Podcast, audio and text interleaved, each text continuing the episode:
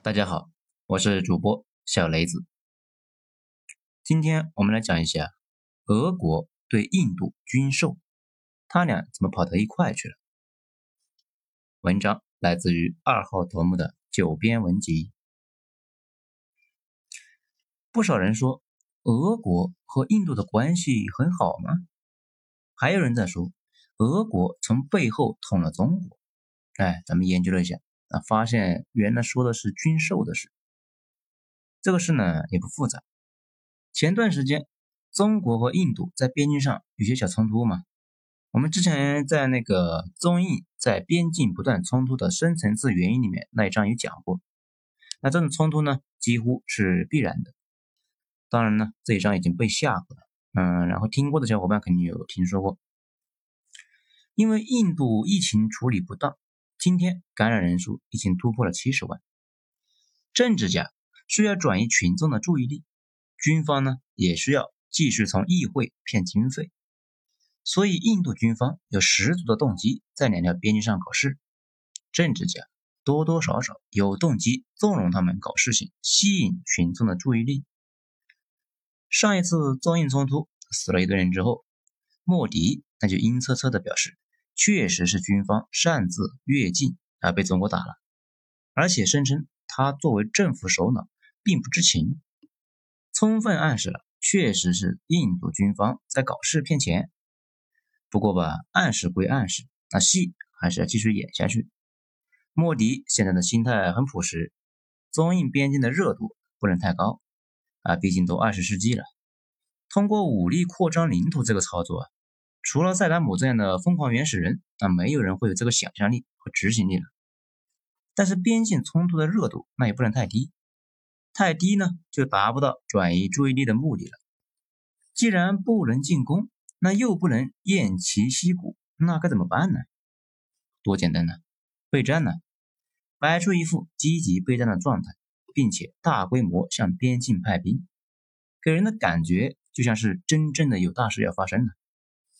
其实对历史有点了解的就知道，如果真的要打，肯定是偷摸的征兵嘛，半夜行军，囤积弹药，挖好炮兵工事，坦克呢偷摸的摆在边境上，晚上三点趁着对方睡着觉之后啊，突然发动袭击。现在印度大张旗鼓的鼓噪，并且还在推特上还直播征兵，莫迪高调的前往边境观察，他还发表了不重要的讲话。怎么看都是一副表演气势。为了让演戏更加真实可靠，并且有说服力一些呢，印度还催促几个军火商尽快发货啊，有急用。这就联系到我们这一节开始讲的内容。俄罗斯作为印度的大卖家，也准备卖给印度飞机和导弹。那这里呢就有个问题：印度和俄罗斯到底是什么关系？仅仅是生意上的往来，还是有别的什么纠葛呢？今天我们就来雄心勃勃的讲一下他们的关系。首先，我们讲中印俄三家的历史纠葛。众所周知，俄罗斯是一个缓冲区狂魔，他恨不得把地球上所有的领土都给占了。俄罗斯呢，有三个扩张的方向。其实他最早是想向西方发展的，尤其拿破仑之后，那非常冲动啊，不可一世的拿黄被俄罗斯人给粉碎了，所以就彻底的放飞了想象力，疯狂的向西。不过，终于在1853年，也就是中国刚开始闹太平天国的那个时候，西扩的俄国和英国在克里米亚来了一次决战。如果这一仗俄国人打赢了，那历史。将彻底被改写。现在的土耳其那应该是没了，德国那说不定也没了。不过俄国人那没能打过，被英法给反杀了，然后签约认怂，答应呢不再向西扩张。但是向南和向东的扩张啊，却没有停止脚步。向南扩张的意图那很清楚，就是要去印度。印度环境好，降雨量也充足，啊种啥长啥呀。而且那里的人。天生温和，东印度公司几百人就征服了整个印度，带着一部分印度人，奴役着另一部分印度人，以印制印。哎，这让俄国人肠子都悔青了。他应该早点去找印度呀，把真正的软柿子给漏了。那所以俄国人通过军事扩张和修铁路控制了中亚五国，那再去控制阿富汗。过了阿富汗，那就是印度。这个时候英国人急眼了。英国之所以是日不落帝国，主要是因为有印度。现在俄国人威胁印度，啊，不能忍呐。在这个背景下，英国准备主动出手，占领阿富汗，武装保卫印度。然后呢，就爆发了我们知道的阿富汗战争。呃，这一章呢，我们之前有讲过，在牛逼哄哄的大英帝国是怎么栽在帝国坟场的阿富汗，这里面有讲，可以去听一下。英国人那就先下手为强，没等俄罗斯人呢占领阿富汗，他们就出手了。一八三九年，英国人带着印度人先打入了阿富汗，顺利的把阿富汗给占了。不过阿富汗人那一直都是个刺头啊，在沙俄的支持下，1841年爆发了一次大起义，把入侵进来的英国人杀了个干干净净。入侵阿富汗的三万英国人连带家属全军覆没，被杀的只剩下一个医生跑回了印度。后来英国不死心了，又组织了一次入侵阿富汗，那还是没能打下来。但是英国和俄国的势力在阿富汗那一带。那是僵持住了，英国没能够搞定俄国，俄国那也没能够搞定英国，但是俄国那一双盯着印度的眼睛却一刻都没转开。那么温和的奶牛，谁不爱呢？与此同时，沙俄开始向东方扩张，跑去打劫了大清的一部分领土，一度还想占领整个东北来着。不过被英国支持的亚洲狼日本那给咬了。也就是我们熟知的日俄战争。从这里呢，大家应该就发现了，只要俄国和英国出现的地方，肯定伴随着战争。中国和印度第一次碰到这两个流氓啊，都是以战争开始。而这两个流氓互相之间那也没少打。英国无论是西欧还是阿富汗，甚至东亚，都有部署棋子来阻挡俄国的扩张。那咱们再来说一下俄国人和中国的关系史。日俄战争之后，俄国那也进入了冬眠期，被日本人打伤了嘛，而且伤了自尊了，国内差点就酿成了革命，所以就干脆躲着不出门了。随后，第一次世界大战爆发，俄国崩溃了，二货沙皇就全家被枪毙了，取而代之的那是苏联，外交策略那也就全变了。我们之前有讲过，苏联人希望把中国变成一个跟苏联关系好的卫星国，解除帝国主义对苏联东方的威胁。这就有点像英国武装日本对抗俄国，以及后来美国支持日本对抗苏联，所以才派苏共大佬来中国联系代理人。找来找去啊，就找到了孙中山。孙本人呢，一生碰壁。到了晚年一事无成，万般无奈之际，嘿，碰上了俄国人。孙中山一生都在寻求平等待我之国家，列强啊都希望中国四分五裂，只有俄国人希望中国强大一点。那中国强大了，才能够帮苏联的忙嘛。黄埔军校就在这个背景下搞了起来。不过黄埔军校起来没多久，孙中山去北京谈判，很快就发现。自己呢已经得了癌症了，没过多久就去世了。从这个时候起，中国和俄国就好像结下了不解之缘。这种关系呢，听起来好像很持续时间很长，但其实真正相处超不过十年。分为以下这么几个阶段：孙中山死后没多久，蒋委员长就清党了，把当时能找到的我党的人。和他们党内的左翼的人，那杀了个干干净净。从一九二七年四月一十二日开始，国民党内坚持三民主义的党徒，那已经被清洗干净了。清党之后，国府彻底跟苏联决裂，苏联顾问那也都回国去了。下一次合作要到一九三七年，抗日战争爆发了，中国在国际上呢一个盟友都没有，怎么办呢？那个时候。美国还是日本最大的军火供应商，所以蒋委员长转向了苏联，尽管蒋委员长在十年前惹怒了苏联人，不过这次啊，苏联那还是伸出了援助之手啊。当然了，苏联不是助人为乐的红领巾，国家之间那是没有红领巾的，全是赤果果的利益计算。当时苏联呢，倒也不担心日本打中国，主要是担心打完了中国要打苏联，所以希望中国能够拖住日本，就开始大规模的援华。物资规模那比较大，咱们呢从沈志华的那里摘了一段，那大家来听一下。但是，一九三八年，苏联运抵中国的武器，包括九十四架一杠一十六战斗机、一百二十二架一杠一十五战斗机、九十四架轰炸机、一百二十挺航空机枪、八十二辆 T 杠二六坦克、二十门七十六毫米的高射炮、一百八十门三十七毫米反坦克炮。以及四十九万发射炮，五十门四十五毫米的反坦克炮，一千挺马克西姆托加莱机枪，三百挺马克西姆机枪，三千万发机关枪弹药，一千五百挺捷克加廖夫机枪，三百六十门七十二七十六毫米野炮，以及三十六万发炮弹，八十门一百一十五毫米的榴弹炮，以及八万发炮弹，一千万发步枪子弹。七百四十六辆汽车以及大量的零部件和装具。中苏之间的这次友谊直到一九四一年，那一年德国人入侵苏联，苏联自身难保，于是呢就和日本签了协议，互不侵犯。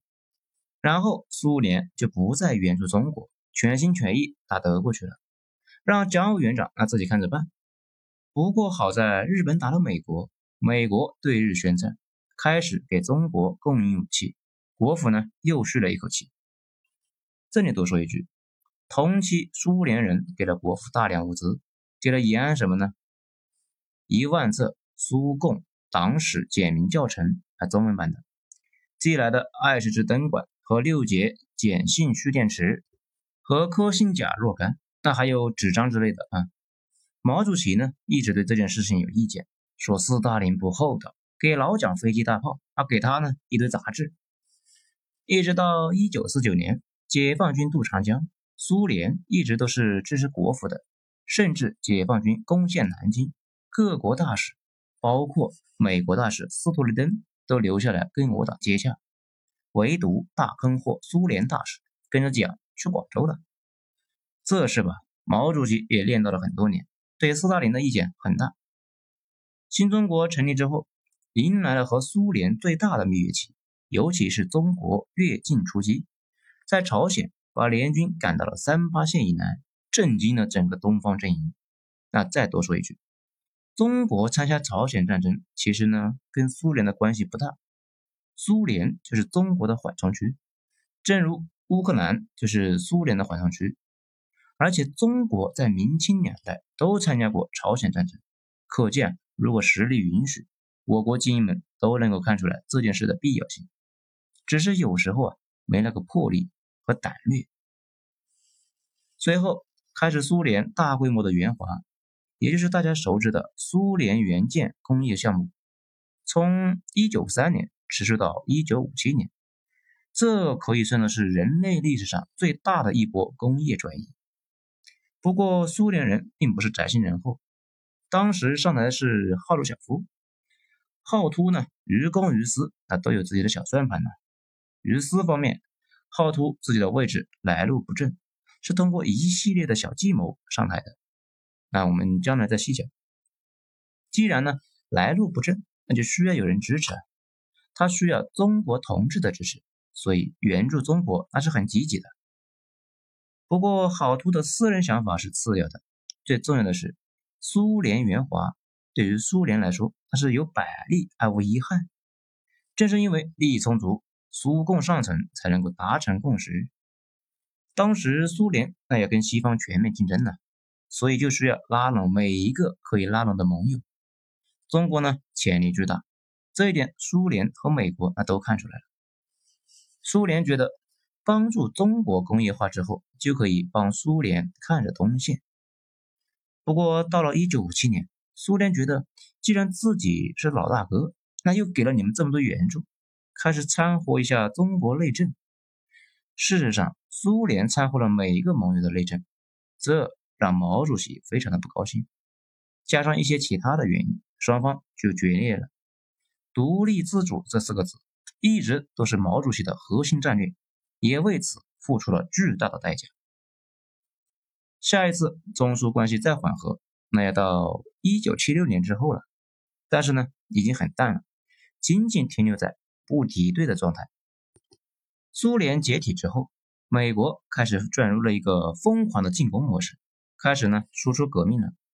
作为被攻击对象，中俄自然而然的呢就开始结盟对抗，但是一直停留在这个状态上，双方缺乏更深层次的互相利用的基础。中国除了需要向俄国购买一些军用物资，其他的不需要俄国。俄国对中国呢也没啥要求啊，自然也就发展不出来更加复杂的关系了。之前一条油气管道谈了二十年，那就是这个背景。直到最近这些年，中国工业能力它就被引爆了，两国贸易额激增，中国一跃成为了俄罗斯最大的贸易伙伴，这两国的关系那才开始出现了一个新的玩法，关系呢也是才越来越密切。不过中俄之间的事情有些不太愿意说，大家呢可以看出来，俄罗斯是地广人稀，资源丰富的远东就在中国的眼皮底下。而且双方的实力，那已经呈现出来了越来越不平衡的趋势。中国的国力很快就要超过十个俄罗斯了。你要是俄罗斯，你能不能不担心呢？所以《纸牌屋》那个电视剧里面对这件事情有描述。那个俄罗斯总统问美国总统：“他说是西伯利亚平原上站着的那个钻井工人，你第一反应觉得他应该是哪国人？”美国总统说是俄国人。